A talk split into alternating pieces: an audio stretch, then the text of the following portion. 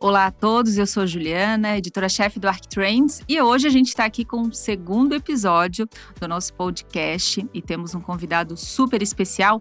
Ao meu lado está o Edu Scos, que é arquiteto do branding, gerente de branding da Porto Belo, e juntos vamos receber esse nosso convidado, que é um super jornalista, um super parceiro da marca, um apresentador incrível e já é um amigo nosso, né, Edu? Porque a gente já está tantos anos numa relação aqui que. Eu acho até engraçado falar que é um convidado, assim, é. Pedro, um convidado super especial, um cara de casa, assim, né? É mesmo. É. Pedro Andrade, satisfação te receber no segundo episódio do Arc Trends. Obrigado. Há muito tempo eu não dou uma entrevista que não é, não parece ser uma entrevista, porque vocês, a gente tem realmente uma relação de amizade, né?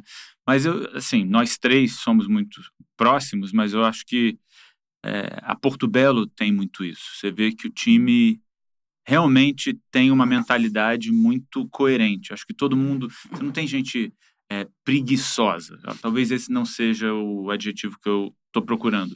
Mas você vê que as pessoas estão lá, elas querem um resultado é, positivo, todo mundo está fazendo o que pode para que aquilo seja uma experiência agradável, para que a gente tire proveito daquela situação, daquele evento. E hoje eu estava lá com vocês e eu juro que eu saí de lá e falei: é raro você ter um time tão grande, uma marca tão bem sucedida, né? É, mas com uma essência familiar mesmo. Né? Você tem essa, é, é, essa, a nossa, essa nossa amizade, essa nossa relação é, cheia de intimidade, uhum. mas também é um, é um projeto gigante. Vocês estão construindo uma fábrica multimilionária nos Estados Unidos, vocês exportam para a Austrália, vocês são autoridade no universo da arquitetura, do paisagismo, da decoração na América Latina. E quando a gente está junto, parece muito que é uma família. É, Falei mesmo. demais, perdão. Primeiro, não é nem uma pergunta, já.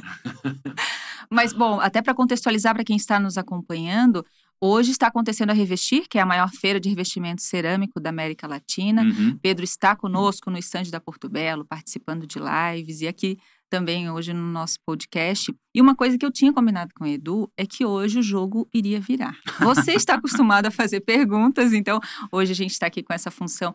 Enfim, é um bate-papo sempre com muita leveza. A gente já tem uhum. esse nosso relacionamento, a intimidade aí de, de vários anos. Uhum. E, Pedro, para começar, a gente pensou muito nessa questão de casa, né? O que, que significa casa? Você é uma pessoa que viaja pelo mundo, está em vários lugares, e para ti, assim, qual que é o significado real de casa? Uhum. É interessante, porque exatamente por eu passar talvez dois terços do meu tempo num avião, né? Eu já fui para, sei lá, mais de 65, 70 países. É, o valor que eu dou para o meu canto, para minha casa, para minha rotina, é, eu acho que é acima do normal, é quase inaceitável, né? Eu costumo dizer que quando eu estou em Nova York, eu saio para jantar com os meus amigos, é, onde a gente vai? Eu falo, a gente vai ali, vamos sentar naquela mesa, vamos falar com aquele garçom e vamos pedir aquela comida. Então, eu sou quase assim um, um tédio, porque eu não tenho rotina na, fora ali da minha casa. E por isso, eu, eu acho que o meu canto é muito importante. Sem querer soar repetitivo, redundante, clichê, é, a gente acabou de passar por dois anos e que todo mundo teve que ficar trancado em casa. E acho que a casa, o nosso canto nunca foi tão valorizado, né? Mas eu acho que desde criança sempre fui um cara muito é, eu não tenho muitos extremos assim, eu sou é, é pretensioso falar eu sou um cara equilibrado, mas o que eu quero dizer com isso? Ao mesmo tempo que eu amo a minha casa, que eu amo a minha rotina, eu não sei se eu saberia viver sem essa outra casa, que é o mundo né? Que são essas. É, eu preciso de novidade, eu sou curioso, eu sou faminto por conhecer pessoas novas, é, contar histórias diferentes. Eu acho que talvez por isso a nossa relação, a minha com a Porto Belo, tenha dado tão certo, porque eu acho que assim como eu, a Porto Belo tem essa fundação, né? Tem essa essência, esse DNA muito estabelecido, sabe para onde quer ir, sabe de onde veio, mas está sempre procurando alguma coisa nova, está sempre aprendendo com, com alguém. É, eu acho que eu preciso dessa casa, mas eu preciso fugir da casa. Nova York, eu sempre digo que eu tenho essa relação de amor e ódio com Nova York. Eu sou louco, eu tô em Nova York e falo, ah, preciso sair daqui, preciso sair daqui, preciso para a praia, preciso de outras energias. Eu chego na praia e falo, ai, que saudade de Nova York, ai, que saudade de Nova York, não aguento mais comer.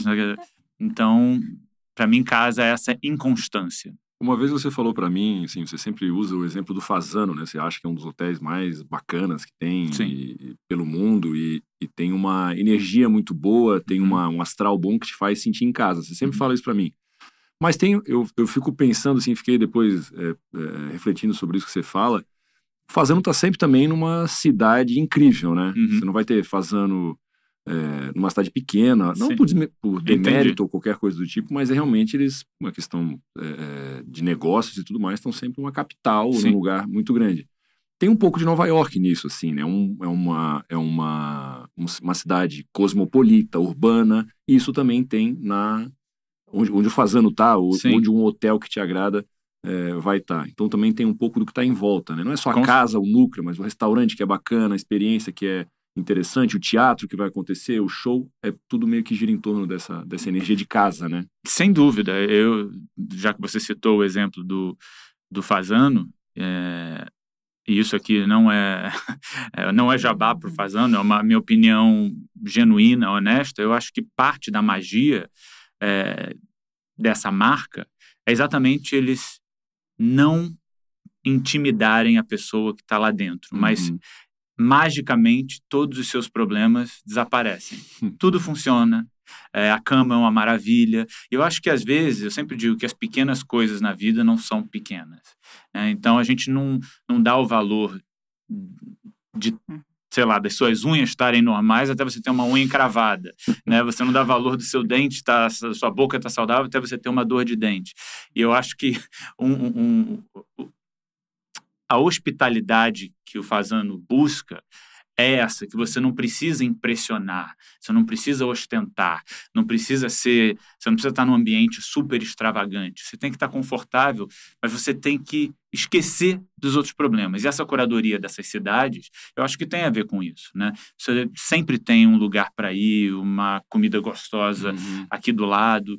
É claro que isso tudo tem um custo, não é acessível para todo mundo. Eu não estou aqui para dizer, até porque eu acho que o que é caro e o que é barato é muito subjetivo, mas eu acho que essa meta de trazer perfeição em vez de priorizar criatividade, é, eu acho que deu muito certo para a marca. Né? Você não uhum. vai chegar lá e não que haja nada de errado com espumas de alcaparras e, é, sei lá, um, um manjericão defumado, essas, esse tipo de gastronomia muito criativa, existe um espaço para essa gastronomia. Mas quando você vai num restaurante como o Gero Fazano, você não vai achar isso, mas você vai achar a melhor é, vitela milanesa, você vai achar a melhor massa.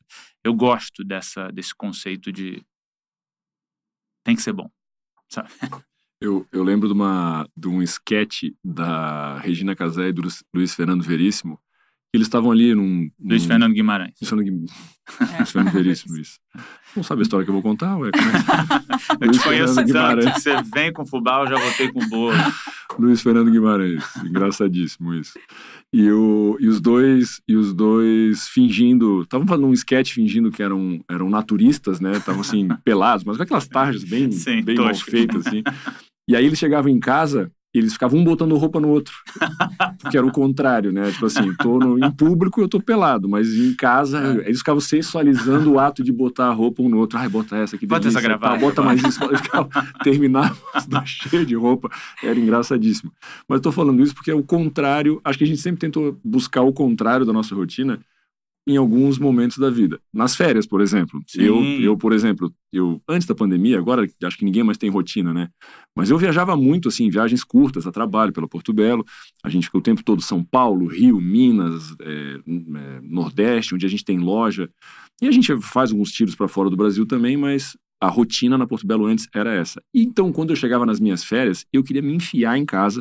Era o meu sofá, a minha uhum. cama, o meu minha Netflix é. e não queria mais nada.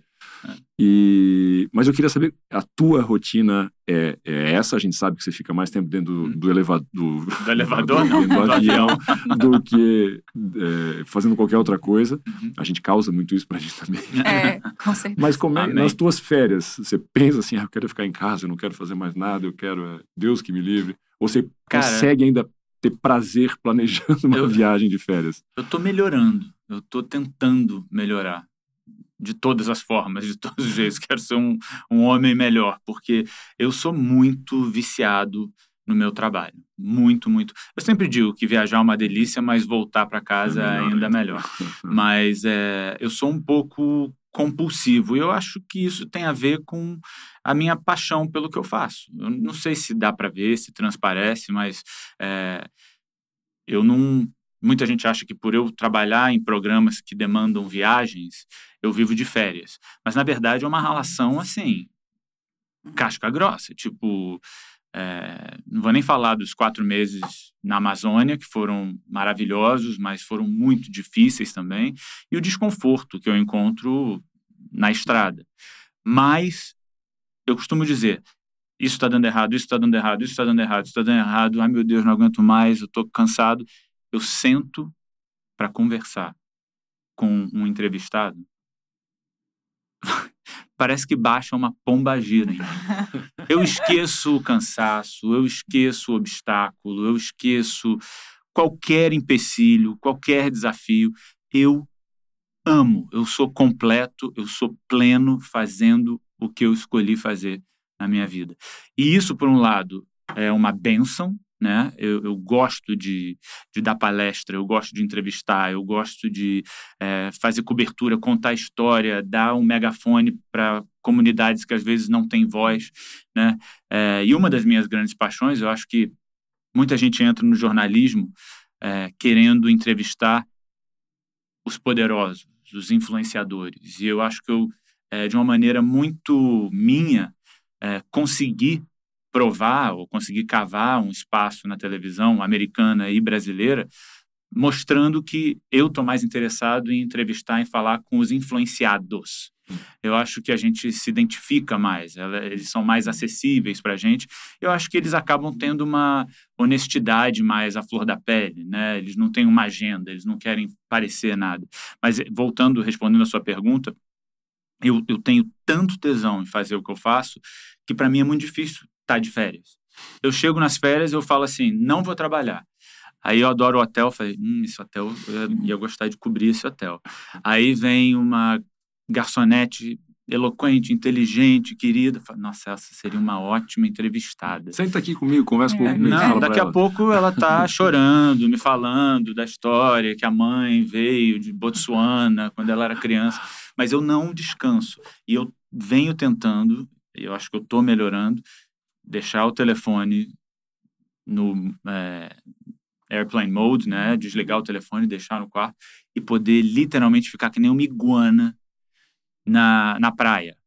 Desligar, aproveitar o presente, não ficar pensando o que, que eu deixei de fazer, o que, que eu tenho que fazer, como é que eu vou chegar ali.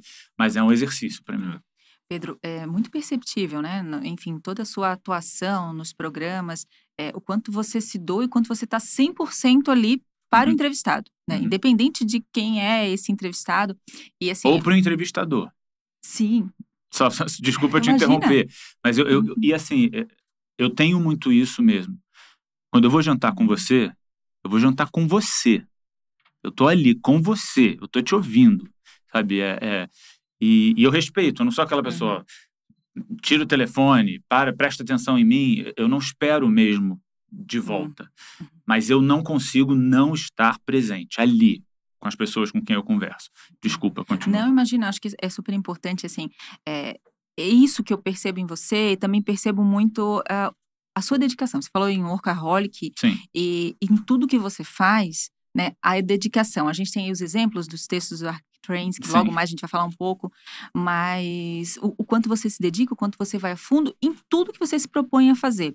O que que, enfim, pela sua fala até anterior, é, de falar de descanso, né, e, uhum. e, zona de conforto, eu acho que você não se contenta na zona de conforto. A gente tem aí um, um produto que foi lançado em parceria Sim. com a Porto Belo, é, novos programas, a situação mesmo de, enfim, e fazer um programa lá na Amazônia. Então, Sim. como que é esse Pedro inquieto, né? uhum. que existe em ti e que quer desbravar novas coisas e que está pronto para novos desafios sempre, assim. A Ju é, é incrível e é cansativo.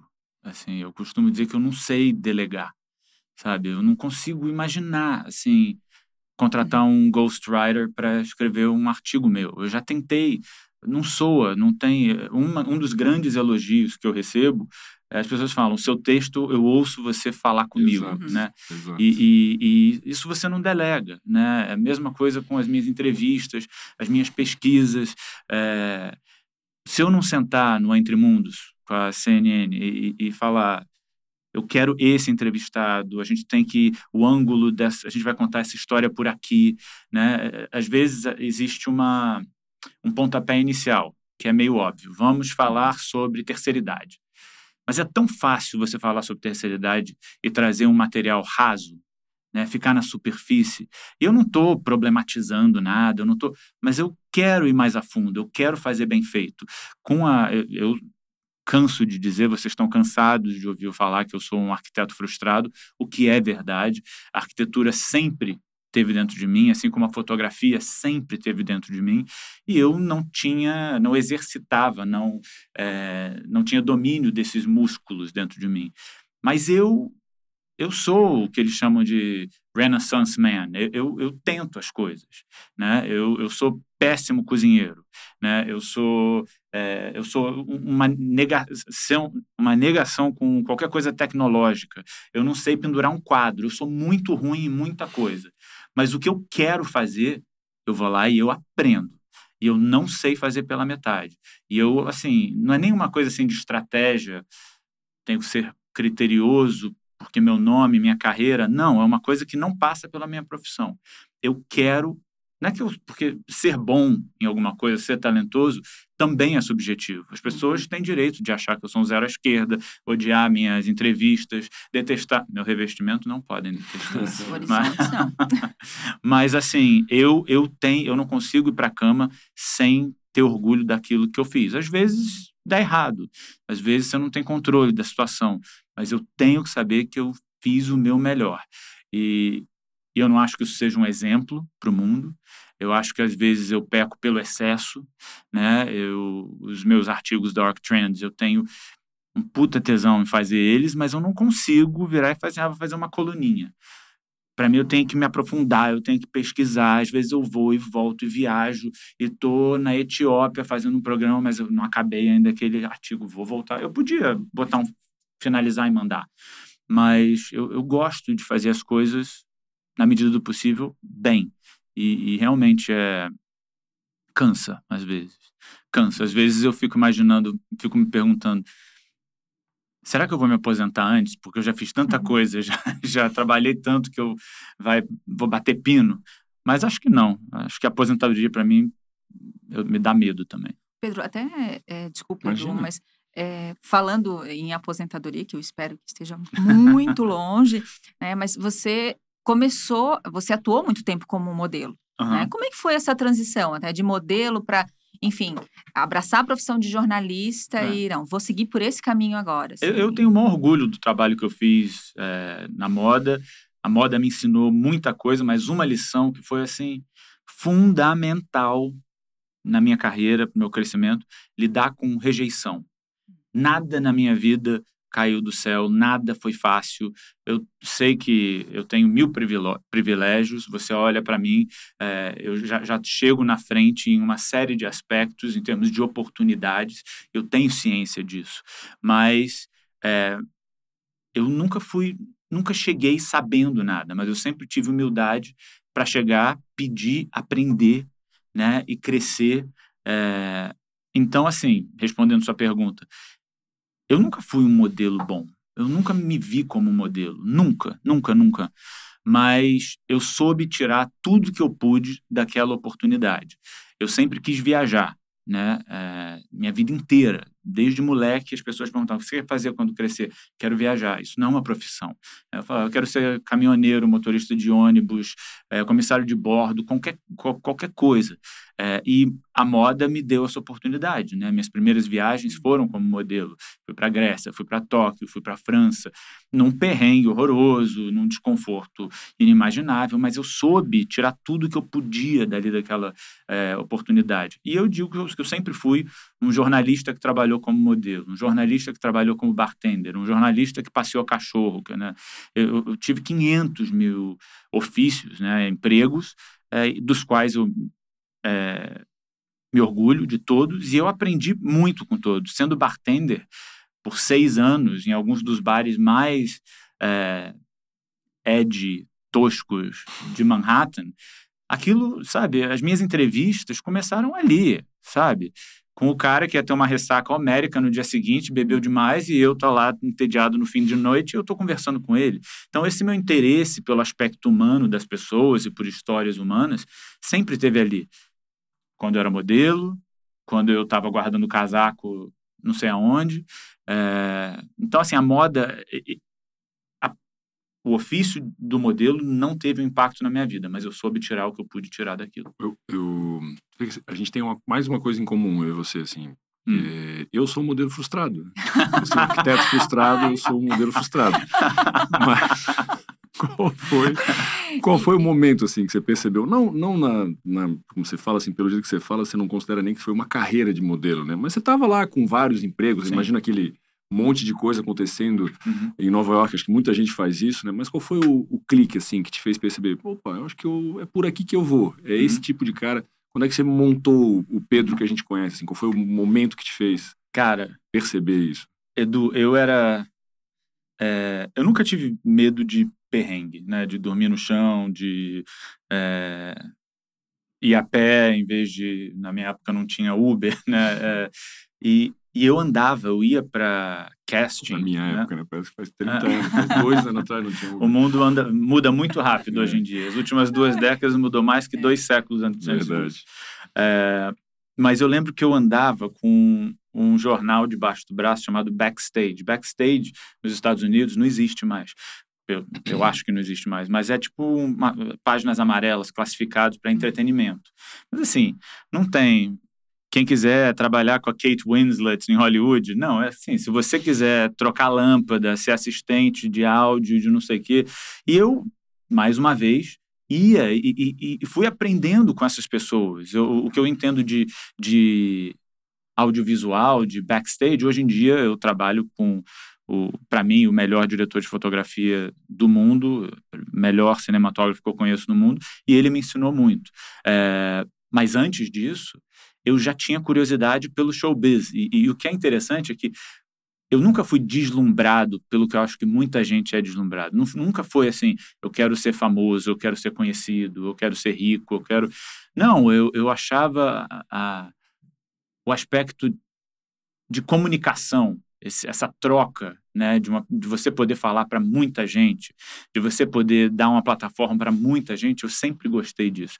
Eu sabia que eu não podia chegar fazendo exigências, eu quero ter um programa de viagens, eu quero fazer... Então, eu fui fazendo um monte de programeco que eu comecei, eu, por exemplo, eu não sou um baladeiro, nunca fui na minha vida. Primeira vez que eu me vi na frente de uma câmera num programa de televisão foi como correspondente da noite de Nova York, sabe? Meio. Mas daí qualquer um, meio qualquer Júnior. um pode fazer, porque tá um barulho, ninguém escuta nada que você fala. Pois é, e eu, e eu, eu tinha um baita sotaque também. Não que tenha nada de errado com ter sotaque, mas essa inclusão que a gente uhum. vê hoje em dia, essa aceitação. Não era bem assim. Não né? era, né? É, então, muita gente me dizia Imagina, você brasileiro não tem nenhum apresentador brasileiro na TV americana. Imagina, você com esse sotaque, de jeito nenhum. Você sem experiência, de jeito nenhum. E, e eu acho que muita gente não acreditava em mim. Mas eu acreditava em mim sabe? Eu sempre acreditei em mim, eu sempre apostei em mim. Não por eu ser melhor que outras pessoas, mas por eu saber que eu estou disposto a começar do zero, a passar por cada etapa. Eu não acredito em atalho, sabe? É, e acho que vocês viram um pouco disso na, no meu approach com relação à nossa parceria, o nosso revestimento, né? É, uhum. É uma coisa, eu acreditava na ideia, eu acreditava no talento, eu acreditava no conceito, mas em momento algum eu cheguei falando, ó, oh, estão preparados? Seu dia de sorte. Não, eu queria aprender e eu fui. É, foi um né? processo, Foi um né? processo, assim, mas voltando, vou e volto. É, não teve um momento assim. É, eu, houve um momento em que eu me dei conta de que eu tinha uma habilidade natural que podia ser muito útil na minha carreira. Eu, eu sabia que eu que de alguma forma eu conscientemente sabia fazer com que as pessoas confiassem em mim. E isso era no bar, isso era com é, o porteiro da casa da minha mãe, e isso é até hoje com os meus entrevistados. É, eu quero que as pessoas se sintam à vontade comigo. Eu não sou aquele tipo de repórter que vai é, te botar num canto emocional e te espremer até sair o que é interessante para um clique viralizar, para um tweet viralizar. É, eu, eu, quero que você confie que eu estou ali para estou com você ali. E aí um momento, quando no início da minha carreira, eu fiz uma entrevista e é quase que você sai do seu corpo, assim, não é como um ator que você vira outra pessoa, porque uhum. eu sou uhum. sempre eu. Mas quando a mágica acontece, você sente ali, né? Aquela troca, aquela conexão, você fala, agora vamos, uhum. sabe? E é muito gostoso. Assim. Legal. Pedro, é uma coisa interessante, enfim, falando de recapitulando tanto, tantas oportunidades, enfim, tanta experiência que você teve atuando em várias bartender, eh, uhum. como jornalista, como modelo. Teve alguma coisa assim ao longo da tua trajetória? É um aprendizado que, que você diria, olha, para o Pedro de hoje em dia, lá pro, uhum. né? O Pedro de hoje diria para o Pedro lá atrás, Sim. olha, tem que ir por esse caminho, ou enfim, não faria Nossa. dessa forma. Nossa, tanta coisa, mas é. Ah,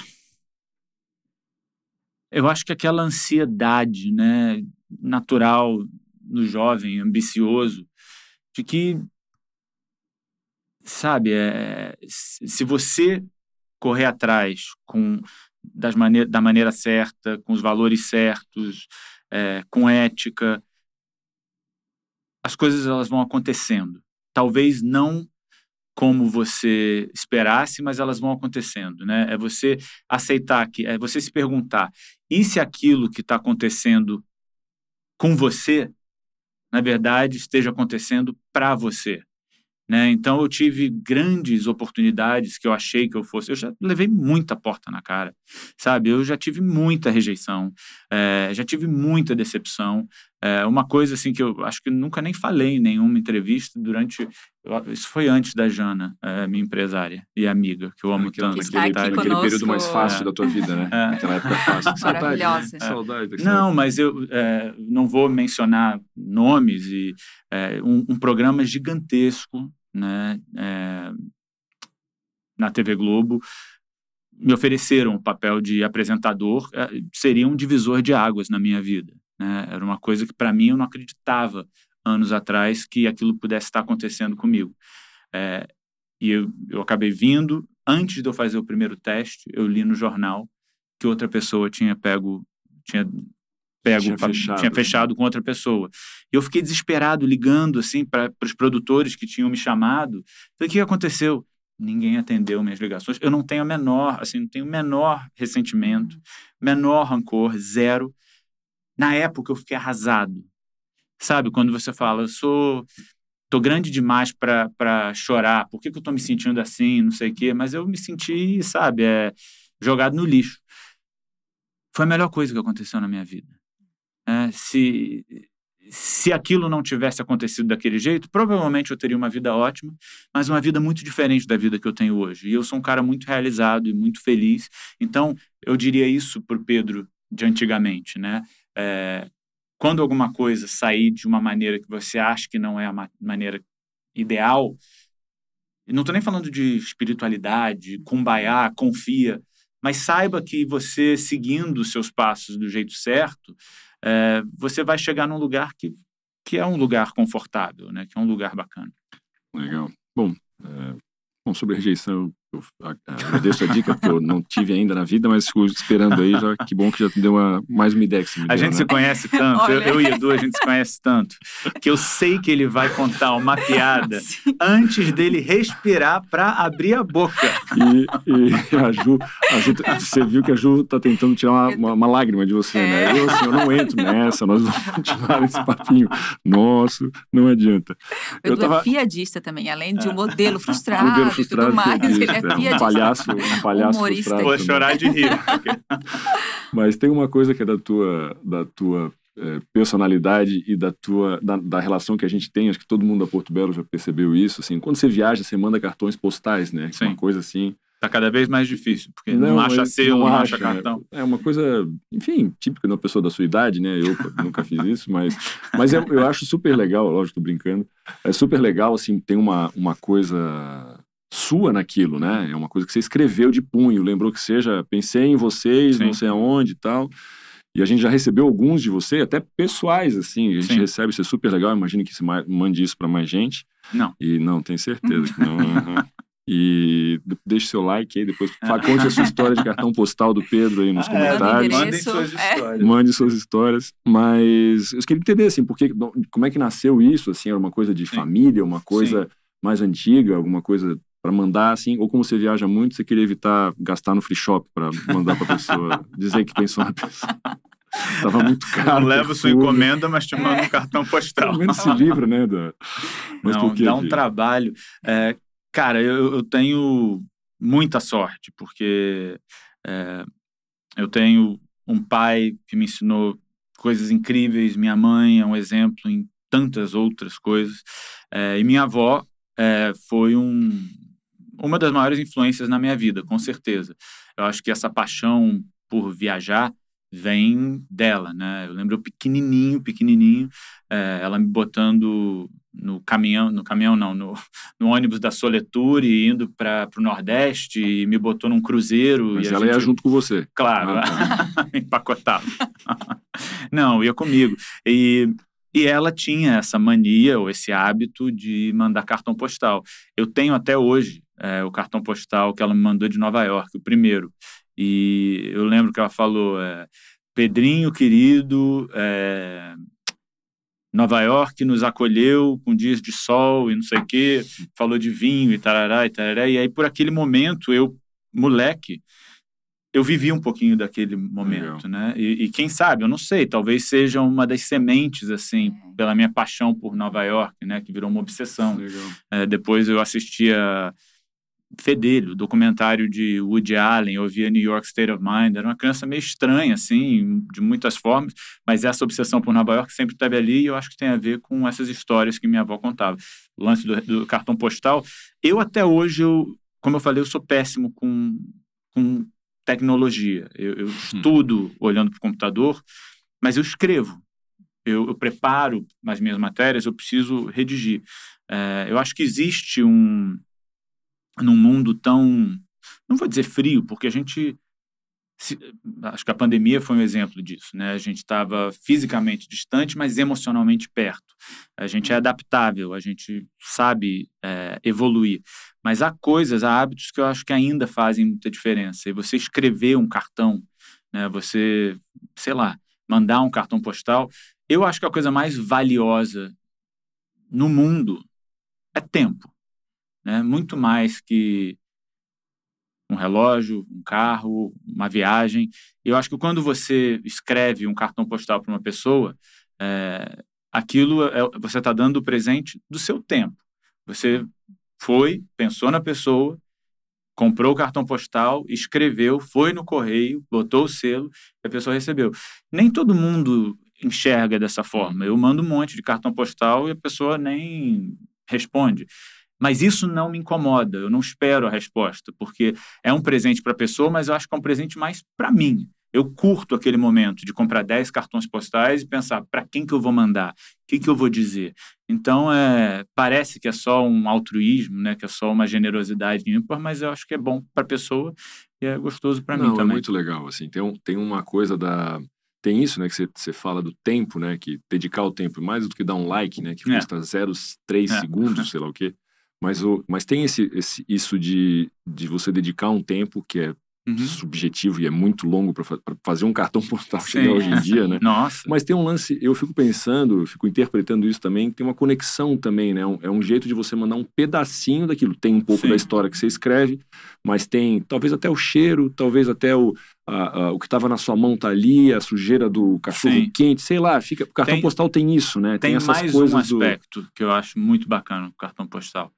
É, mandar presente, man, mandar presente no aniversário é fácil, né? Fazer uma ligação Meu no é Natal. 6 de janeiro, tá? Eu sei, eu sei.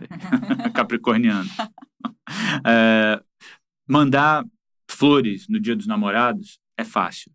Mas a surpresa de um gesto, né, quando você não está esperando, você chega em casa, um dia, um dia longo de trabalho, e está ali aquele cartão postal, para mim aquele gesto ele é, ele tem um valor assim. Ah, eu concordo. Né, ímpar. Eu, eu quando falo, mando flores para Fran ou qualquer Sempre mando, né, Fran? Né, amor? Mas eu, eu tenho uma. Eu acho que a, o tamanho do cartão é mais importante que o tamanho do buquê. Eu concordo, eu acho que isso é, é, é, tem, uma, tem uma coisa gestual. Eu tenho um amigo meu que ele fez, ele aplicou para o escritório que eu trabalhava com ele com uma carta à mão. Ótimo. Eu achei isso assim sensacional. Por isso que eu, eu teu, esse gesto de você fazer um cartão postal, de dedicar um tempo uhum. e de certa forma se conectar com a pessoa e fazer a pessoa se conectar com, uhum. com o local que você está, eu acho isso assim mágico assim e analógico, né? Uhum. Porque Total. a gente é muito digital hoje em dia. Mas enfim, tinha uma tinha uma instalação falando sobre conexão fazendo um parênteses, mais, mais um. Mas tinha uma instalação de uma artista plástica um tempo atrás, é, é, bastante tempo, que ela, ela tirou um barco do mar e levou para dentro de uma galeria e fez um mecanismo, um mecanismo que fazia o barco subir e descer. Uhum. Assim, ele ficava desse jeito. Aí a explicação dela era sobre isso. A conexão, o barco se mantinha conectado com o, de onde ele está, um uhum. espaço que, ele, que ela tirou, né? Então, essa coisa da conexão, querendo ou não, você sente isso. Não é difícil explicar, né? Mas você sente essa conexão com, sei lá, com Nova York, com um lugar que você, que você manda pra gente, um, um cartão, enfim, eu acho muito legal e, e e toca realmente, porque é mais analógico, né? Sim. Isso é muito importante. Não, e, e, são gestos, assim, eu acho que. É, eu não quero parecer que eu sou Madre Teresa de Calcutá aqui, mas é, é inimaginável para mim alguém ver uma senhora saindo do ônibus e não, não ajudar, né? Eu. Eu trato todo mundo com o mesmo respeito. Isso, de certa maneira, me ajuda também.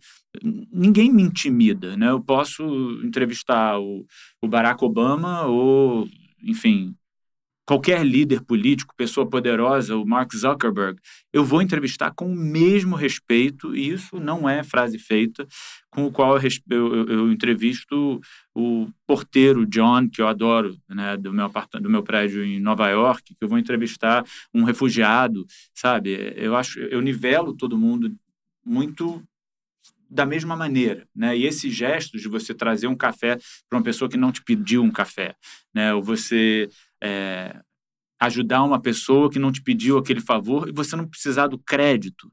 Né? Eu acho que essas coisas elas fazem bem para a gente. Fazem bem para o mundo? Fazem. É bom para todo mundo? É ótimo. O porteiro precisava de cafeína? Precisava. Mas, assim, para mim, é, eu, eu gosto, eu tenho prazer em fazer essas coisas. Isso, isso é muito Pedro, né? É muito Pedro. Quando você falou assim, é, eu trato todo mundo com o mesmo respeito eu posso falar a mesma coisa, mas eu simplesmente não falo com a pessoa, não falo com ninguém, entendeu? Então é tratar com o mesmo respeito igual. Mas o teu jeito de falar é que você realmente, aí você vai falar, a gente tem uma série de docs, né, que são super legais e estão todos à disposição aí no, no YouTube, no endereço da blá blá, né? Depois, depois vocês colocam aqui embaixo, isso que vocês estão vendo aqui é. embaixo, só para fazer a turma trabalhar lá embaixo. Mas é, ele, aí vai entrevistar o Jader Almeida, vai entrevistar o, entrevistar o Guilherme Vente, o Oscar Metzavá, vai entrevistar o César, que é o presidente da Porto Belo, vai entrevistar ele faz uma, uma entrevista antes com a gente para saber quem é a pessoa, ele vai estudar e não sei o que. É, isso é muito. É, é, Caxias, né? É profissional da tua, da uhum. tua parte, mas é, é seu isso. E, e, com outras pessoas também. A gente vê que você está ali falando com a pessoa, você conheceu a pessoa, se importou com a pessoa. A pessoa gosta disso, né? Uhum. Saber que você se importou. Uma vez, eu, a gente nessas correrias de feira, você estava com a gente, eu não lembro mais em qual feira e você pediu, ah, onde é que eu posso pegar uma água? Fala, eu, eu já, é. né, saindo assim, cara, fala com ela ali, a Jana não tava, né, nunca tá na hora que precisa, impressionante, mas na hora que, na hora, eu falei assim, fala com aquela menina ali, que ela pega uma água para você, mas, assim, como é que é o nome dela? Como é que eu sei é. o nome dela? Queria saber como que é. quisesse, quisesse saber mais dela para abordar a menina que já estava ali, já só esperando. Então isso é muito pra é horizontal, mim, assim, sabe? Você, você, trata todo mundo igual, é impressionante. Eu essa... não sento num restaurante sem per perguntar o nome do garçom. A ah. coisa que mais me enlouquece é quando você está no avião e a comissária de bordo pergunta o que você quer, você não não olha no olho da pessoa. Quando alguém fala com você, você olha na cara da pessoa. É mas, é muito bom. É, mas assim, educação lá em casa, meu pai sempre disse isso. Educação se passa na mesa, né? Isso, educação de como falar português correto, digamos, mas muito mais que isso, é, não é etiqueta é, de modos, né? Como, como dobrar um guardanapo, mas como tratar os outros, né? O, minha mãe, eu lembro, eu era fedelho, ela e, e, e sofria bullying, isso ela falava, não tra, trate os outros como você quer ser tratado. É tão simples, mas é tão simples, mas faz toda a diferença. É, né? Isso é muito assim, isso é verdade. É, é uma, uma das poucas vantagens que você tem. Mas você falou, desculpa, eu estou dominando esse Pedro fala bobagem, então não adianta. Não vai caminhar para outro lugar essa conversa. Mas você, deixa eu só, só fazer, antes de, eu vou te interromper, que você interrompeu ela. Olha, vocês estão de parabéns, assim, porque é sério, assim, há muito tempo eu não tenho uma conversa, uma entrevista é, como essa. Juro por Deus. É, e, e um dos para mim, um, um dos sinais, assim, do talento nato, consciente ou inconsciente é, que vocês têm, vocês não perguntam nada para qual você já tem a resposta. Né? Vocês não fizeram nenhuma pergunta até agora que vocês já soubessem. não tem pergunta óbvia. Tem uma, tem uma, acho que foi você mesmo que eu, tô, eu interrompo a pessoa. Eu sou tão ruim entrevistador que eu interrompo a pessoa quando ela está elogiando a gente, entendeu? Você vê. Ah, nessa hora não pode. Mas né? tem uma, tem uma. Você acha que foi você que compartilhou hum. do New Yorker uma, uma charge sobre avião, sobre avião? Você deve certeza. ter sido você, porque é. né, você sempre faz sei que você gosta e você viaja muito, então tem tudo a ver. A pessoa chega no. A aeromoça chega no, no, no cara e fala assim. É, carne ou frango? O cara fala assim, a pessoa fala carne, assim, errou. Não tá nem aí pra pessoa, né? Não tá nem aí. Exatamente. Eu, desculpa Café ou chá? Café ou chá? Café. Café. Não, chá. Eu achei aquilo sensacional. E, enfim, mas você tem esse dom, né? Você é assim, um cara que é, é prazeroso papear com você. A gente acha que desde o começo a gente teve uma, uma relação. Eu e a Ju, a gente tem, dire... tem muito isso contigo, assim, é. a gente é. tem muito essa, essa, essa troca, assim, diária, sei lá. E é fácil, né? É fácil. É, e Você vocês têm muita. A, a nossa... Porto Belo, o time da Porto Belo tem uma coisa que eu acho fundamental. E, e eu, quando eu escolho as marcas ou as marcas me escolhem, é, eu acredito muito em, em, leveza, em energia. Coisa vai dar errado, o microfone vai quebrar, você vai ir para o hospital, como vocês vão ver na segunda temporada do Entre Mundos, quando uma coisa dá errado. Mas, cara, a gente tem, o mundo tá polarizado, tá pesado, tem que achar leveza. Não é assim falar ignorar tudo o que está acontecendo, mas existe uma maneira de coabitar, de existir de um jeito, sabe, mais leve. E, e a nossa relação, né, de, de anos agora, tem essa leveza, né? Tem essa leveza. Uhum. Pedro, é, a gente falou, enfim, da, da tua forma de se comportar, isso a gente observa em, em vários momentos, né? Teve uma ocasião também, aqui só fazendo também um parênteses, a gente estava viajando para inaugurar uma loja em Curitiba e eu lembro de uma parada é, todo mundo ir comer e você não. Foi lá, falou com o motorista para perguntar se o motorista que, do carro que estava nos levando queria comer alguma Sim. coisa também. E aquilo assim, no momento, né? A gente ah. nem tinha prestado, enfim, cada um por si ali, você se preocupou com ele, né? Então, e, e, e, a sua dedicação em tudo que faz, assim. E eu gostaria muito de falar sobre o ArcTrends, uhum. enquanto editor do site, está ali conosco, né? Com, com os seus textos e a gente vê um envolvimento, eu percebo, enfim, o cuidado uhum. em cada palavra. Ju, essa palavra aqui dá para substituir por essa é. outra, porque eu acho que não caiu quando bem. Quando eu então, leio assim, depois, quando está publicado. É um envolvimento muito grande, assim, no, na, na, no cuidado com as fotos, né, que vão uhum. estar lá, o posicionamento de cada um, uma legenda que vai. Então, assim, é tudo preparado com muito carinho, muita dedicação, né? uhum. né? Mais uma vez, voltamos àquilo que você é 100% em tudo que você se propõe a fazer. Eu tento. Né? Então, eu, assim, né, o que a gente acompanha é, é muito legal legal essa, essa dedicação e ver como você faz por quanto uhum. você faz por amor, né? E os textos do ArcTrains, a gente já teve aí vários temas, né, abordados do, durante todo esse tempo. E o texto mais recente fala sobre ostras, que é um assunto super curioso. Mas você sabia que as ostras têm Olha... muito a ver com o tema da escravidão nos Estados Unidos? Olha só, e é isso Depois eu, eu falo quero... um pouquinho mais sobre isso, mas deixa o Pedro falar, porque eu não quero estragar a entrevista, tá? Eu, eu, eu, eu dei uma, uma aula de ostra aqui antes da gente começar a gravar, por isso né, que ele está fazendo essa gracinha.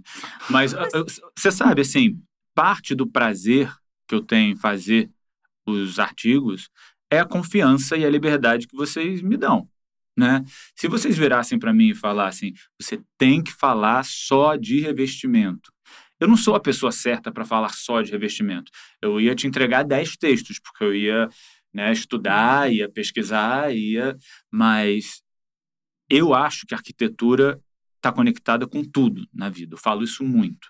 Vocês é, fazem parceria com Oscar Metsavar, Alex Atala, é, Jade, não, Antônio não, Bernardo, o, Antônio Bernardo? Antônio Bernardo, pessoas que navegam um universo completamente diferente da arquitetura, sendo que não é diferente. É isso que eu tento passar para as pessoas, né? Que, que design, arquitetura, paisagismo, tudo que você bota na sua parede diz alguma coisa sobre você.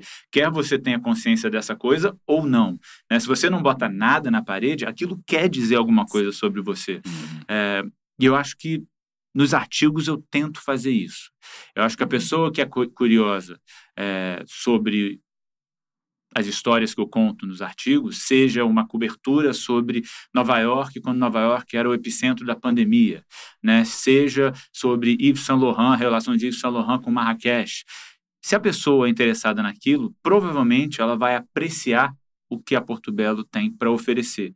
Se não apreciar coleção X ou Y, vai apreciar o que ela aprendeu é, com as lições do Rui Otaki, vai, vai, vai apreciar as lições que ela aprendeu com o Oscar Metzavar, né? Então, vocês têm muito essa... Porto Belo é muito mais que, que uma loja, né? que uma marca. Vocês criaram um estilo de vida mesmo, um estilo de vida que valoriza viagens, sabores, tradições, cores, é, shapes, sabe? E, e, e, esse storytelling, né? Eu odeio quando a palavra não vem em português. Essa, essa forma como vocês narram né, essa trajetória é muito de vocês, assim. Vocês são muito criteriosos, né? Com os nomes que contam as histórias da Porto Belo. E para mim é um baita orgulho, sabe? É fazer parte do time. Do time da Porto Belo e do time dos, das parcerias. Mas gente... Fala, fala. Não, desculpa, mas assim, até aproveitando, né, esse gancho de falar da tua liberdade, da escolha dos temas e tudo mais, o que é muito interessante, porque daí realmente você se identifica com aquilo que está falando, né? Uma uhum. escolha uhum. sua do tema que vai tratar. E, mas como é que é essa escolha, assim? Conta uhum. que eu acho que é curioso para quem está nos ouvindo. Assim, Olha, a gente já eu... falou sobre cães, já teve texto sobre cães, Sim. as pessoas se identificam. eu, eu sou, de... antes de ser uhum. jornalista, uhum. antes de ser apresentador, antes de ser autor, eu sou um contador de histórias. É, eu acho que é simples assim, sabe? E eu gosto de compartilhar informação que possa virar uma conversa, uma conversa é, no bebedor é, da escola, uma conversa no escritório, uma conversa é, na sala de jantar com a sua família. Então, quando eu leio alguma coisa que vira conversa para mim, que eu viro para os meus amigos e falo: Você já ouviu falar disso? Você sabia daquilo? Quando eu assisto a um documentário, quando eu leio uma matéria, né, é, eu tento compartilhar isso. Se você parar para pensar, é, todas as suas coleções têm uma história por trás dela. Né? É muito uhum. mais que revestimento, é uhum. muito mais que lastras. Né? É, a biografia dessas vozes que vocês escolhem, isso daria uma matéria por si só, que não tem nada a ver com arquitetura, sabe? Que não tem nada a ver com decoração, mas é, eu acho que o aspecto humano do que do que está ao nosso redor isso é, é, é, é, um, é uma parte fundamental do quebra-cabeça. Por exemplo, ostras, né? Porque um artigo sobre ostras... A pergunta que não quer calar para o é, Edu. É. Na plataforma, numa plataforma de uma marca que é dedicada à arquitetura. Mas eu quero acreditar que a pessoa que vocês vão ler e que amanhã, quando vocês estiverem no restaurante, você vai falar, sei lá, para sua melhor amiga. Do... Você sabia que hoje em dia, da mesma forma que existe terroir, que é o estudo do solo, você entende as uvas do vinho, você tem agora o merroir, que é o estudo das águas, onde essas ostras. Então, é, muita gente pode achar que essa minha paixão por, por esses assuntos é frescura, né? Mas eu acho que a vida tem graça por conta dessas frescuras, porque, sabe, arte é frescura, né? A gente não precisa de arte, mas eu preciso de arte. E a vida ia ser um saco se a gente só tivesse aquilo que a gente precisa. Mas né? eu acho que isso justamente é, é, muito legal, porque assim, é uma, é, as pessoas, enfim, vão criando repertório, né? Você é uma pessoa com repertório. Hoje uhum. eu estava prestando atenção lá na feira, é, num determinado momento, o o presidente estava com um grupo de mexicanos e o Pedro foi se despedir deles e ali nessa despedida o Pedro já puxou um assunto já puxou tudo tem... já puxou. Sim né? já, já, já falou da repertório já falou não não falei mas eles já se apaixonaram com certeza pela minha linha horizonte. É, então, sim mas não tem como as pessoas isso, gostam né? de conexão essa bagagem né? É, eu, eu tenho medo eu tenho medo de falar demais, por favor, me cortem sempre. É, e eu tenho medo de ser invasivo às vezes, porque eu tenho esse interesse genuíno por outras pessoas. Quando eu ouvi eles falando espanhol e, é, e o Mauro falou, ah, vou falar com eles, não sei o quê, eu me despedi, mas aí rolou ali um, um espaço para uma. Eu, eu, cumprimentei eles, e aí daqui a pouco a gente estava falando de sopa de pedra, que é um item que eu vou experimentar em Oaxaca, quando eu fizer uma matéria sobre mescal para o Entre Mundos.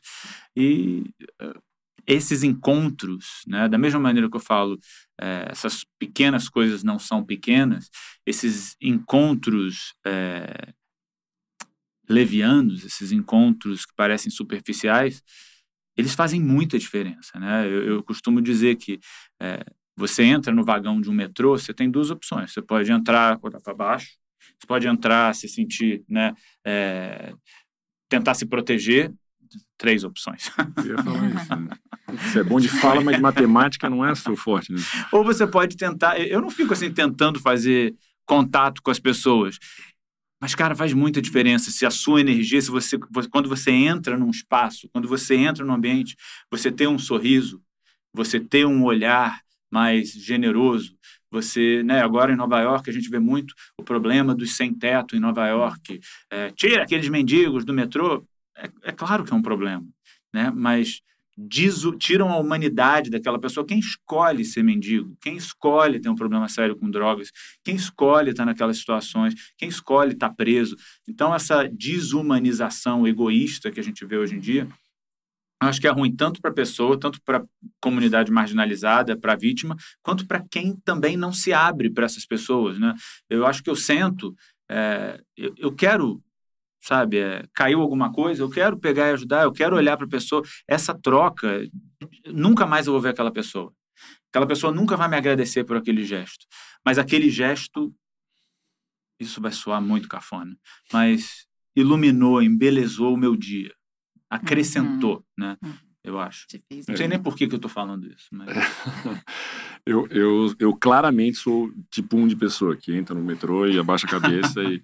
Mas eu tenho uma. Mas a Porto Belo me permite uma coisa é, que é assim espetacular, que eu acho que, que eu já me dei conta há bastante tempo, óbvio, que é uh, entrar em contato com esses universos que me atraem. Eu tenho uma dificuldade de. Eu tenho uma dificuldade assim enorme de fazer um, um quebra-gelo, um, começar uma conversa com quem eu não conheço. Não e acredito. que em teoria, mas é, é verdade, que em teoria começa... eu não consigo ter um, uma linha de, de raciocínio. E você tem uma, uma cultura assim muito mais diversificada pela tua experiência, por, por viver numa cidade cosmopolita há mais de 20 uhum. anos, ter que trabalhar com, sei lá, é, pessoas de, do mundo inteiro. Enfim, você tem realmente uma, uma cultura é, é invejável, assim, que você navega sobre vários assuntos é, é, muito bem, com muita facilidade. Eu tenho o universo do design, da arquitetura e da arte que eu me interesso e gosto de trocar com esse tipo de, de pessoas, gosto uhum. de aprender, gosto de. Mas eu tenho, para mim é uma dificuldade entrar em outros universos. Falar de medicina, falar de política, falar de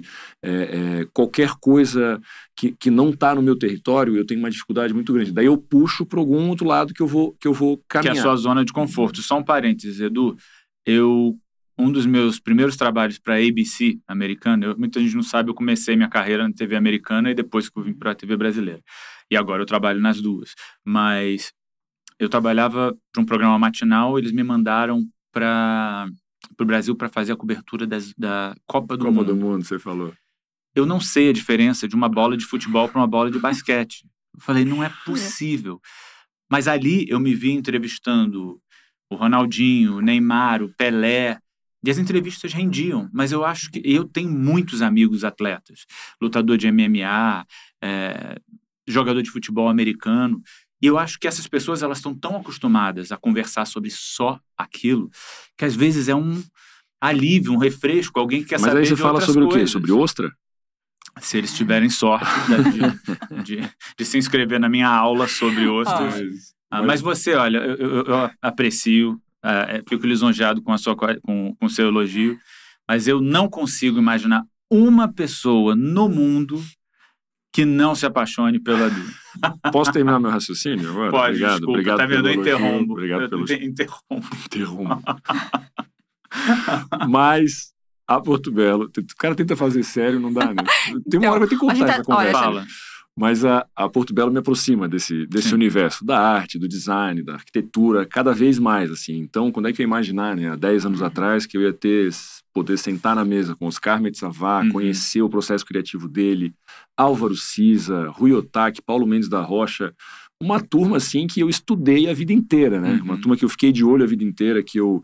é, eu fico pensando, né? Quem são os meus ídolos de infância? Meu ídolo de infância é o Paulo, o Paulo Mendes da Rocha, assim. Olha. É um cara que e, e o mais engraçado foi ter interagido com ele e levar bronca dele ainda por cima. ele ainda faz, fez isso comigo ainda. Então, mas assim, ó, é realmente um universo, esse, esse pequeno universo que eu, que, eu, que eu gosto, que eu me interesso, eu, eu me aprofundo e, e consigo, acho que, navegar muito bem, assim, mesmo que seja sobre temas específicos que eu não domino, mas gosto de escutar e a coisa flui. E você é a mesma coisa, você tem uma. Você traz né, para Porto Belo algo que a Porto Belo é, já tem, mas precisa aprofundar. A gente fala muito de inovação na Porto Belo, a gente fala muito Sim. de design na arquitetura. Você fala que é um, é um arquiteto frustrado, assim, eu acho que você já tem uma. Falta talvez o diploma, falta talvez. se eu tivesse né? tempo, eu estava pensando nisso outro dia. Se eu tivesse tempo, se eu pudesse voltar a estudar, eu adoraria entrar para uma faculdade de arquitetura. Juro por Deus. É, é porque não é tão fácil, né? Eu, enfim, há outras paixões às quais eu me dedico, a minha fotografia sendo uma delas, é, que também demandam tempo, né? Uhum. Mas eu o lance de ser arquiteto frustrado, eu falo com toda a minha admiração para quem trabalha no universo de você. E, e é importante até para o arquiteto saber ouvir, que é o que você faz também. Isso é uma. O arquiteto é um, é um, é um psicólogo, né? O cara tem que transformar a vida da pessoa num espaço que permita aquela vida acontecer. Então, assim, quanto da pessoa você tem que saber, né? Pra... Então, realmente, você tem uma facilidade muito grande. Você dá muita é, é, liberdade pra gente, né? A gente se sente. É, é, é fácil falar com você e para qualquer pessoa é, na verdade, né? Então, isso é uma baita qualidade. Obrigado. Edu. E, e é muito confiança, né? Eu costumo dizer que essa minha relação com o Gustavo Nasser, meu diretor de Uhum. fotografia, é, ele é tão bom no que ele faz, ele entende tanto o meu olhar, que isso libera um, uma- um- um mercado imobiliário dentro de mim para fazer outras latifúndio. coisas. Eu, eu, Aham. eu não preciso me preocupar com, é, com luz, com a beleza, o aspecto visual do episódio. Tá na mão dele, tá com Deus, sabe? E eu acho que ele tem o mesmo comigo. Ele não precisa se preocupar com as minhas perguntas, se a entrevista vai render, se eu vou dar conta de contar aquela história naquele boteco cubano na calçada. Eu me viro. Então, é a mesma coisa com vocês. Eu confio em vocês, eu acho que vocês confiam em mim. E por isso a gente conquistou essa liberdade mútua, né? É, foi, é, é realmente muito, é tão honesto, transparente, e acho de, de mão dupla isso, que você fez a coleção com a gente, assim, foi Sim. uma evolução, né? A gente chamou para fazer um áudio, depois te chamou para fazer um É. vídeo, depois te chamou para participar de uma viagem, porque a gente achou que os arquitetos iam querer trocar com você, no, sei lá, um ano depois você estava desenhando, enfim, estava apresentando ainda, Sim. Virou, virou editor, editor do ArcTrends, Palestrante. mãe, né? enfim, um monte de coisa aí, e virou um criador com a gente, assim, co-criou com a gente uma, uma, uma linha is- incrível, né, uma Uhum. linha de decorados, peças decoradas que falam muito sobre o teu universo, né, esse universo cultural de viagens e tudo mais, e queria saber como é que foi essa, essa experiência, assim, é, fora da tua zona de conforto também, né? É, eu, eu amo aprender. Eu sou uma esponja. Eu, eu sempre fui assim. Eu lembro que eu estudei no isso que a colégio. gente se dá tão bem, porque eu gosto de ensinar. Muito debochado. é incrível. Como, né? como, é, é, importante a presença dizendo? dele aqui. Pra... Desculpa incomodar. Ele, ele, ele perde a amizade, pra, é. ele não perde a piada. Ele perde a pergunta, mas ele não Total. perde a piada. Mas fala da linha ah, Horizontes, Pedro. Vou, Para de vou fazer. Ah, Ó, o, eu prometo que eu vou dar, dar respostas mais curtas. É, mas eu lembro eu no Santo Agostinho, colégio católico, os padres chamaram meus pais e falaram: ele, faz, ele pergunta demais. Nossa, que moleque para perguntar tudo. Aí eu falava, não, porque a Terra foi criada em sete dias. Eu falava, mas como? E eu era pequeno, eu já era assim, né? Curioso. E eu né? gosto de aprender. E quando é, enfim, nesse universo que vocês habitam, assim, que a gente habita hoje em dia, é, para mim é, é, é um, um, tesão. E o, o processo foi delicioso, assim, é, cheio de surpresas e cheio de, é, sei lá, elementos que eu acho que me ajudaram na minha vida. As lições que eu aprendi fazendo é, ali em Horizontes com você, com vocês, é, eu acho que despertaram uma série de questionamentos na minha vida é, e, e, abasteceram ainda mais essa coisa. Todo lugar que eu vou, eu falo assim, essa cor aqui ia ser boa para a próxima coleção, essa aqui ah. também, essa, esse shape aqui ia ser bom para aquele revestimento. É, mas eu, cara, eu digo assim, de é. todas as minhas parcerias, é difícil pensar numa na qual eu, assim, que eu, da qual eu me orgulhe tanto quanto a nossa parceria, e isso é claro que passa por essa é, interseção eternizada que eu acho que são as minhas peças na Porto Belo. Eu acho que elas é, têm muito da visão, do olhar, do expertise, da experiência de vocês e tem muito da minha essência, né? E poder construir uma coisa assim. E uma coisa que é, para mim é realmente emocionante, eu recebo muita postagem, gente que me marca com as peças em casa, na, no quarto, na churrasqueira, na, na varanda, no banheiro, na cozinha, e, e ver a interpretação dessas pessoas, né? É, o que a gente vê aqui é uma coisa, mas a minha coleção tem uma vida totalmente independente da gente na casa dos outros. Uhum. E, e para mim, é, eu sei que muita gente não tem a menor ideia que foi criada por mim, que quais foram as inspirações por trás da peça, mas para mim eu, eu, sinto um acolhimento é, gratificante saber que eu de algum jeito sou parte daquele dia a dia daquela rotina, daquela criança voltando da escola, né, daquele primeiro beijo, daquele omelete diário. Mas eu, eu, eu, eu filosofo mesmo, eu viajo nessas coisas. E para mim, é, me deu mais vontade de, de virar um empreendedor, de investir em coisas que vão é, habitar esses universos que não, não são conectados ao meu dia a dia. Né?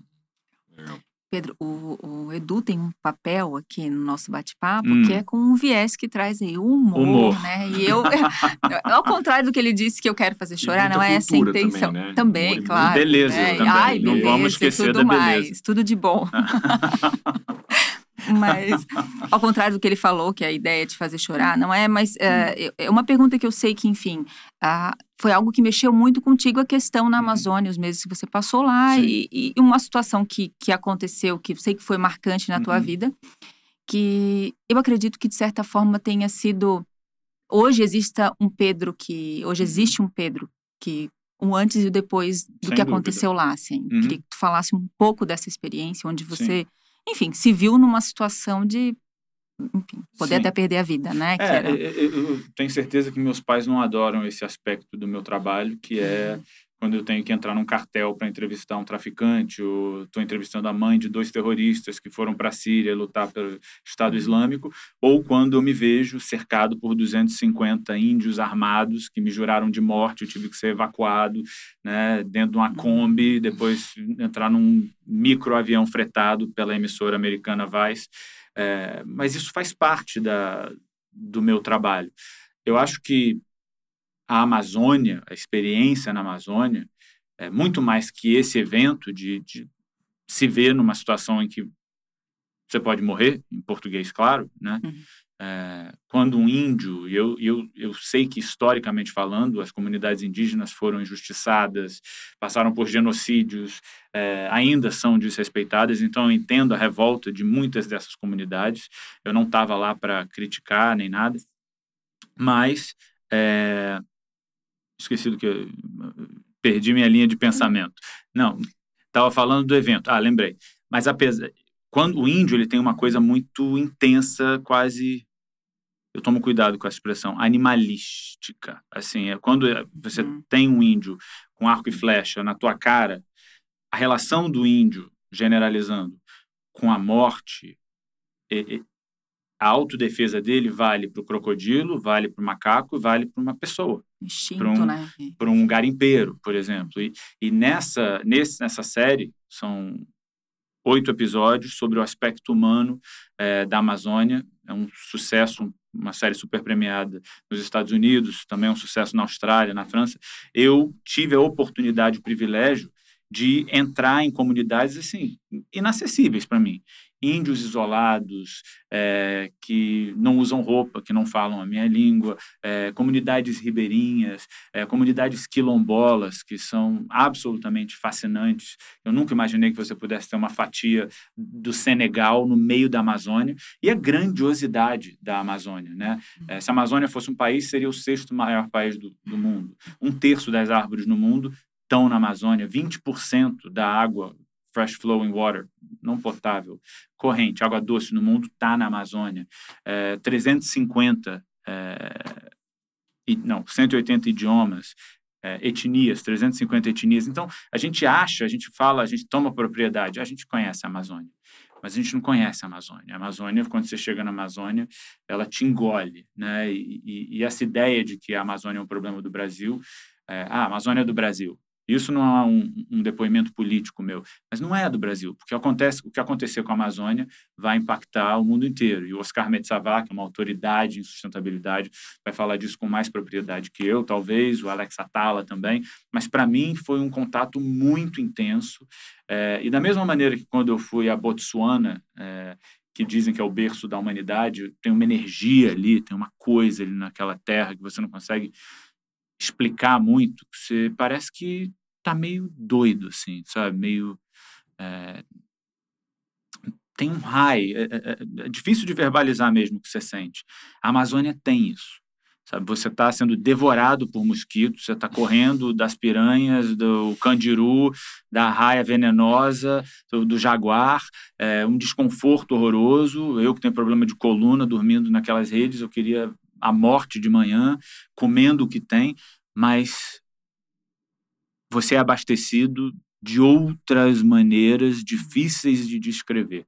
É, o Rosenbaum, outro colaborador, Marcelo Rosenbaum, é, também outra autoridade na Amazônia, e vocês, hoje em dia, tendo sustentabilidade como prioridade, né? sempre.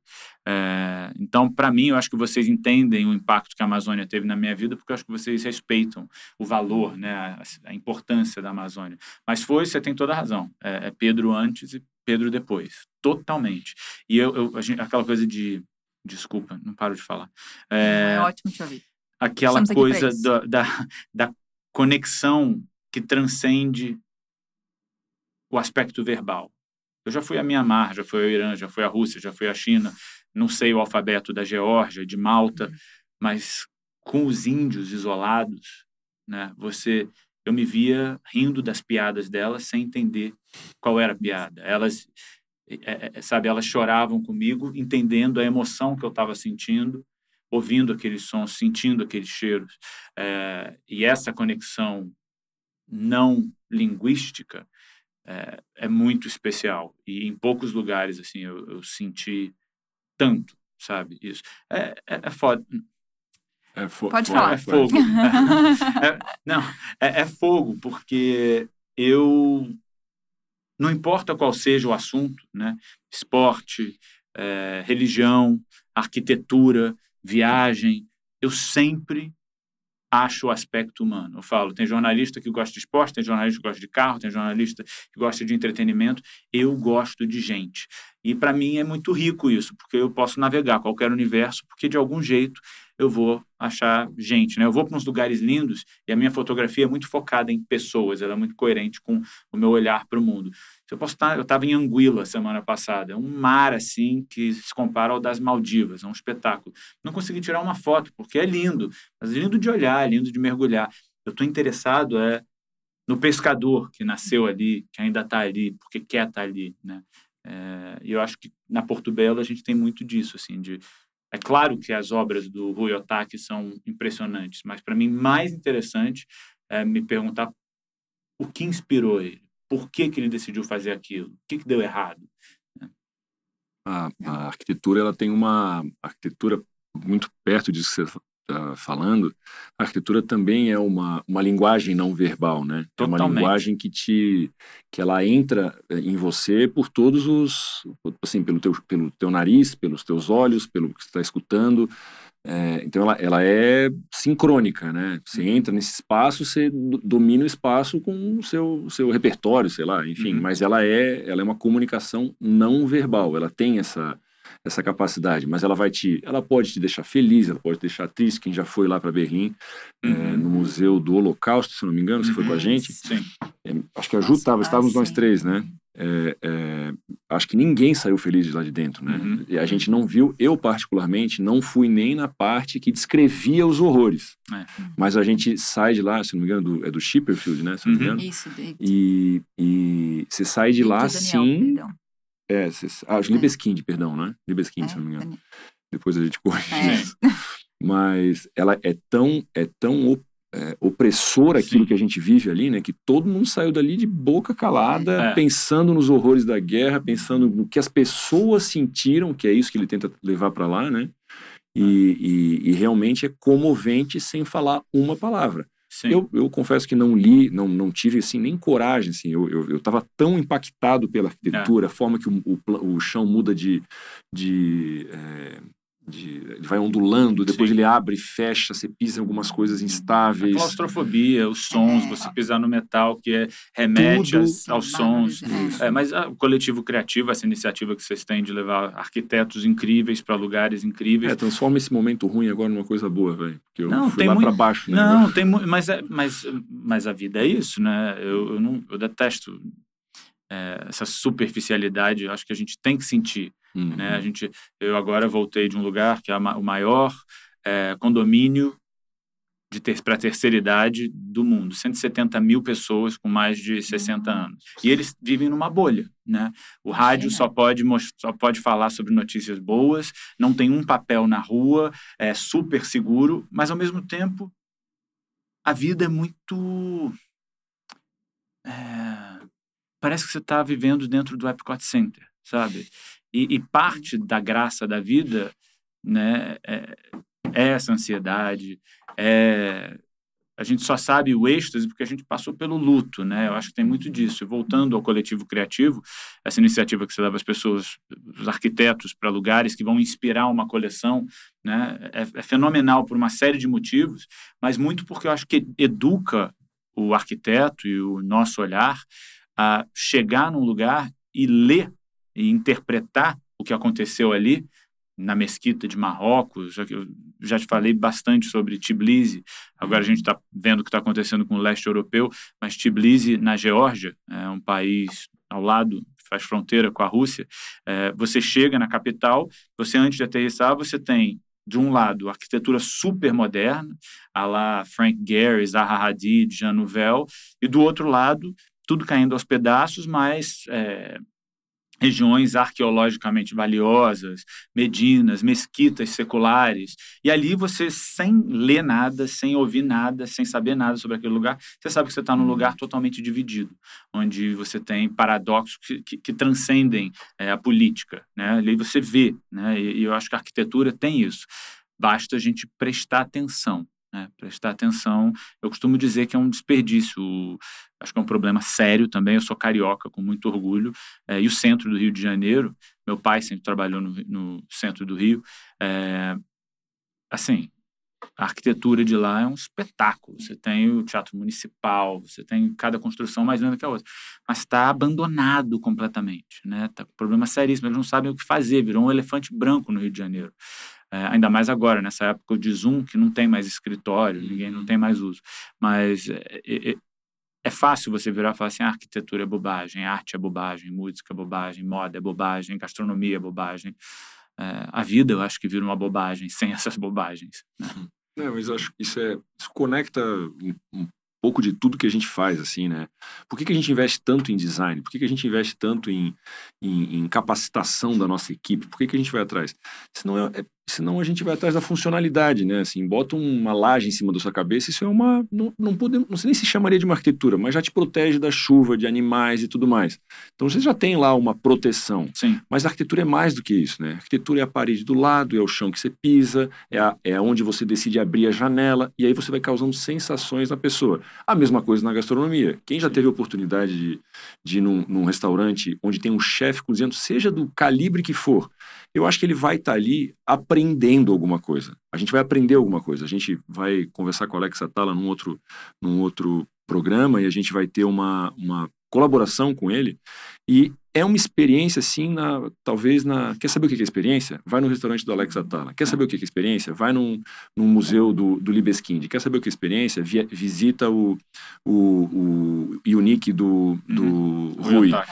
Então, assim, é, é, ela te ela é, é, uma, é uma, uma experiência impositiva para ti assim você, ele está contando uma história para você Totalmente. do primeiro prato ao último prato da primeira da entrada até o, o uhum. quarto que você que você é, se hospeda então tudo tá o tempo todo uhum. mudando a tua forma de entender o que, que é comida o que, que é hotel o que, que é museu então assim é, é uma é uma é, uma, é um aprendizado. Na sua coleção com a gente, a gente também teve isso, assim. Uhum. As cores e as formas estavam nos levando para onde você foi e você Sim. falava assim, fica aqui o convite para vocês uhum. conhecerem um pouco mais, entenderem por que, que eu gostei tanto, porque você já foi para, sei lá, 70 países, como, você, como você fala.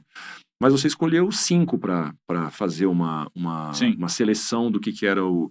Talvez não the best of, mas o que foi a sua, as suas melhores experiências que ficaram marcados é. em você. Assim, Eu né? costumo dizer que alguns dos lugares que mais me marcaram na vida eu não tenho o menor interesse em voltar neles. Uhum. Porque, é isso mesmo. Né, é isso porque mesmo. não todos. Há cidades como Tóquio, Londres, Lisboa, São Paulo, que eu posso voltar e vou voltar 500 uhum. vezes. Uhum. Mas lugares como, sei lá, Isfahan, no Irã, ou, ou Bagan, em Myanmar, mudaram completamente a minha vida. Mas eu, foi tão intenso que eu não quero correr o risco de diluir aquilo. Eu não quero voltar para Bagan e falar, ah, esses templos são bonitos, mas não eram tão bonitos, né? Então eu tenho tanto medo de deletar essa emoção que eu ah, prefiro deixar legal, quieto. Legal. A gente já está com, com certeza, mais de uma hora de é. papo, porque flui poderia, eu acho, ficar muito tempo ainda. Eu volto. Vamos combinar né? um outro episódio. E tem tantas coisas que a gente gostaria de falar mais sobre o Entre Mundos, Sim. enfim. Na minha próxima coleção para Porto Belo. Isso mesmo, também. E tem uma coisa que a gente conversou no primeiro episódio, a gente recebeu a Patrícia Pomerantzeff, que você conhece, Sim. da Doma. E... Conheço, respeito, admiro. Sensacional, né? E nessa oportunidade Estava no Instagram aí um. um enfim, estava viralizando oh, as, as curiosidades, cada um estava falando das suas ah. curiosidades. E a Pati falou pra gente, uma das curiosidades dela é que ela faz parada de mão. Coisa que a gente nunca. Parada de mão, ela fica. Plantar de, bananeira. Plantar bananeira. Plantar bananeira. Então, assim, né, foi uma coisa que a gente ficou surpreso, não esperava que seria não, uma das curiosidades. Eu não dei nem bola. Quando eu descobri é. que era plantar bananeira, daí eu fiquei é. curioso. E Pedro, curiosidade sobre o Pedro, assim, o que, que seria uma curiosidade para quem está nos acompanhando? Pode falar. Olha, mas cuidado que estás dando repertório para o Edu, né? Então. Vai me dar uma trilha, é, né? É. Não, vou, eu tenho uma. Eu não sei se vocês lembram de um programa chamado As Super Gatas, dos anos 80. Eu não é um programa, vivo, era um, né? é, ele, é uma série americana comédia que fala sobre quatro mulheres na terceira idade, solteiras que moram juntas na Flórida, tá? Uhum. Eu acho, sim, um programa genial, mas é uma coisa que parece que você está assistindo uma coisa muito velha, muito antiga. É... Toda noite eu tenho no meu telefone, eu assisto aquilo é como se fosse um remédio para eu dormir. Eu literalmente, no Unique, numa rede na Amazônia, no avião da American Airlines, eu ligo aquilo e eu durmo. É um sonífero para mim. Ninguém acredita. Você achou que, que plantar bananeira era, era esquisito? Essa pergunta vai ter que fazer para todo mundo, porque ela está é. revelando cada coisa. É Mas eu não sou um cara muito esquisito, não. Eu sou mas, previsível. Mas a, a minha avó dizia que hum. viajar era antes, durante e depois. Ah, olha, ele ah, roubando olha, meu repertório. Roubou. Mas eu queria. Eu falo que, que minha avó sempre diz que o bom viajante rouba e ainda piora a frase. Daqui a pouco lembra, Magda. É, mais vale um pássaro na mão que bois voando. Né? Esse é o Edu, que, que repete o provérbio do jeito errado. Eu, eu, não consigo mais continuar essa conversa. o bom viajante é aquele que viaja antes, durante e depois da viagem. Não, eu só queria que você falasse disso, assim, dessa, a sua avó é muito presente na, na sua vida e você Sim. fala disso, né? E a gente está aqui tentando organizar os próximos coletivos criativos, tentando cole, é, colocar o trem nos trilhos, né, da nossa inovação, uhum. Salão do Móvel, Cersai, todos esses eventos que a gente é, é, a gente atende todo Sim. ano, né? E queria saber assim sobre essa coisa da ansiedade de planejar o durante, depois que você eh, falasse uhum. um pouco mais assim sobre antes, durante e depois. Ah, sem dúvida. Eu acho que o, o antes é, é, esse planejamento que pode ser uma fonte de ansiedade, né? Se você não entender que algumas coisas vão sair errado, alguns hotéis vão ser piores do que você imaginava, algumas refeições vão ser é, péssimas quando você queria que fossem ótimas, mas você ter uma estrutura, né? Isso ajuda a viagem não ser um, um desastre. Eu acho que muita gente é, comete o outro erro, né? Eu acho que elas planejam demais e chega lá não tem né, tempo para fazer nada, para relaxar, para sentir, para vivenciar aquele lugar. O durante é você estar tá ali, estar tá presente, estar tá sentindo, estar tá ouvindo, estar tá gostando, estar tá, né, degustando aquela experiência. E o depois são as histórias que a gente conta, são as fotos que a gente mostra. Né? Eu acho que as memórias que ficam com a gente.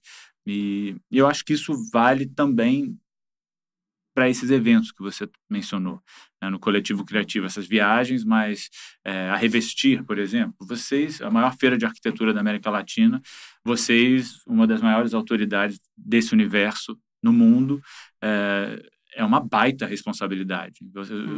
eu, sei, quando eu paro de ouvir no, ter notícia da Porto Belo, eu sei que a Revestir está chegando, porque vocês estão assim mergulhados naquilo, não dormem, não comem, é, mas existe assim um em momento algum, em nenhuma das muitas revestis que eu tive o prazer de compartilhar com vocês, tá todo mundo exausto, mas tá todo mundo feliz, sabe?